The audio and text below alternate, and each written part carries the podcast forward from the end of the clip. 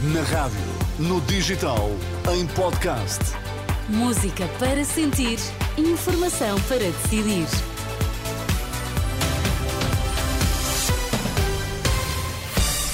Notícias na Renascença. Para já, Miguel, quais são os títulos em destaque?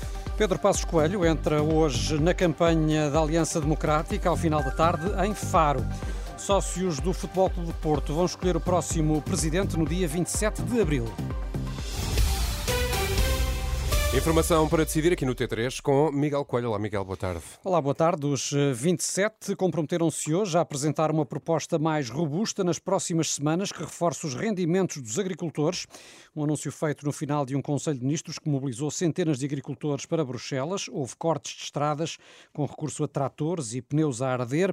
Os manifestantes hum, romperam barreiras de segurança, lançaram petardos e aproximaram-se das instituições europeias com a polícia a usar canhões de de água e gás lacrimogéneo para desmobilizar o eh, protesto em pleno centro da capital comunitária.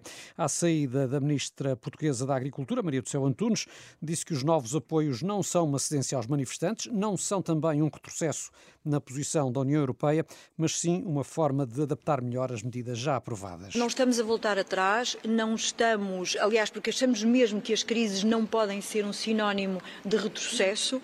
Eh, aquilo que nós estamos a pedir é uma derrogação, é um espaço de tempo maior para poder implementar e com maiores condições de previsibilidade.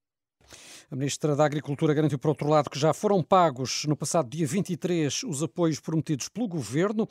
Recorde-se que já esta tarde ouvimos aqui o porta-voz do Movimento Civil dos Agricultores a desmentir, dizendo que o Ministério alegou irregularidades nas candidaturas e problemas informáticos para ganhar tempo. António Saldanha admite retomar os protestos antes das eleições se o Ministério não avançar com os pagamentos. Vamos ter que fazer qualquer coisa assim antes das eleições.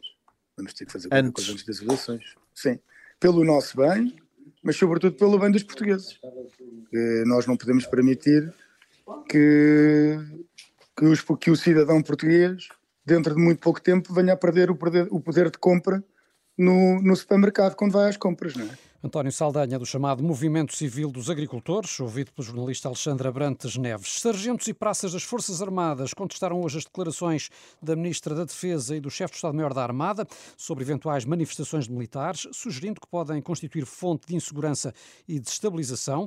Em comunicado enviado às redações, a Associação Nacional de Sargentos define como pouco felizes as reações de Helena Carreiras e do almirante Henrique Gouveia e Melo, neste caso em entrevista à Renascença, e que condenaram a possibilidade admitida uh, na semana passada de protestos por parte de militares nas ruas para exigir um suplemento de missão semelhante ao da Polícia Judiciária.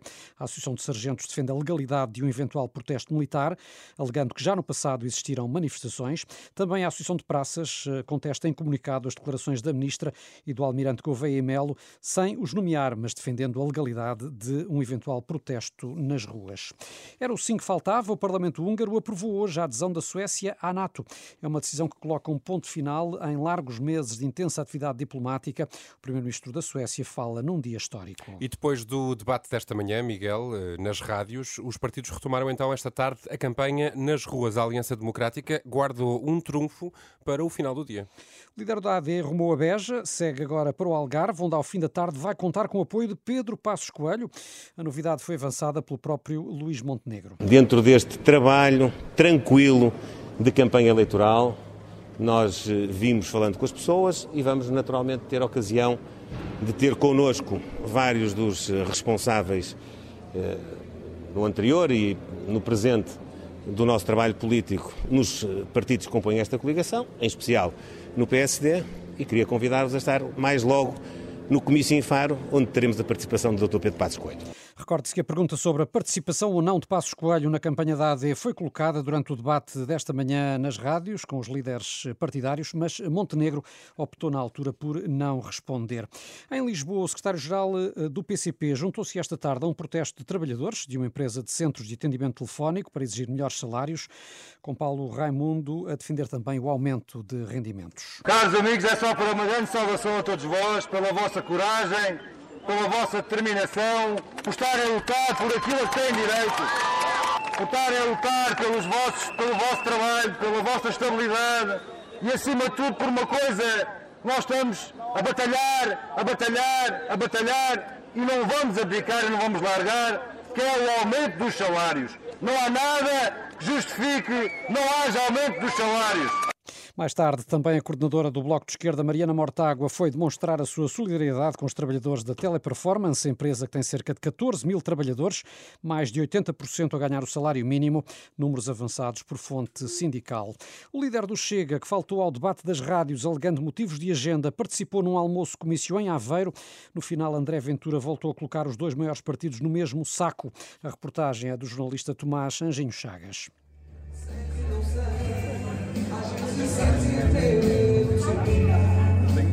A música aquece o ambiente em Aveiro e em frente ao palco André Ventura dança com os deputados do Chega. Já no palanque, o líder do partido afirma que é também aqui que vai dividir as eleições ao lado de PS e PSD. É também neste distrito que vamos quebrar a barreira entre o Partido Socialista e o Partido Social Democrata, que há tantos anos nos asfixiam em Portugal. Sobre a educação, o líder do Chega afirma que as promessas do PS valem zero e lembra as trapalhadas de Pedro Nuno Santos quando estava no governo, mas também atira a Montenegro e volta a colocar PS e PSD no mesmo saco. A questão já não é o que é que podemos fazer melhor, como é que vamos ter mais ambição, como é que vamos ter melhores salários, como é que vamos impedir que os empresários continuem a ser sufocados em impostos.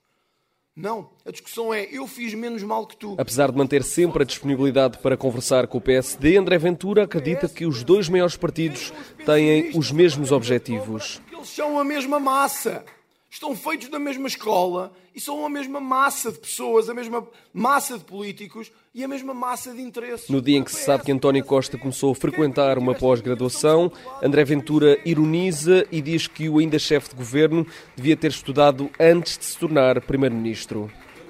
Em rr.pt encontra as reportagens da Renascença na campanha para as eleições de 10 de março e é lá também que pode voltar a ouvir o debate desta manhã nas rádios.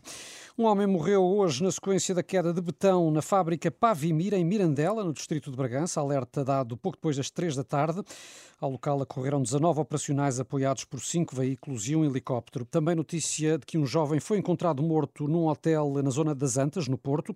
Tem dupla nacionalidade, espanhola e russa. Estava instalado no hotel com uma equipa espanhola de ténis.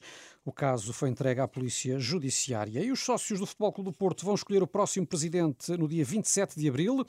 A informação foi confirmada pela Renascença. Na corrida à liderança portista estão Jorge Nuno Pinto da Costa, presidente em funções há 42 anos, bem como André Vilas Boas e Nuno Lobo. As notícias da Renascença, já sabes, estão sempre em rr.pt.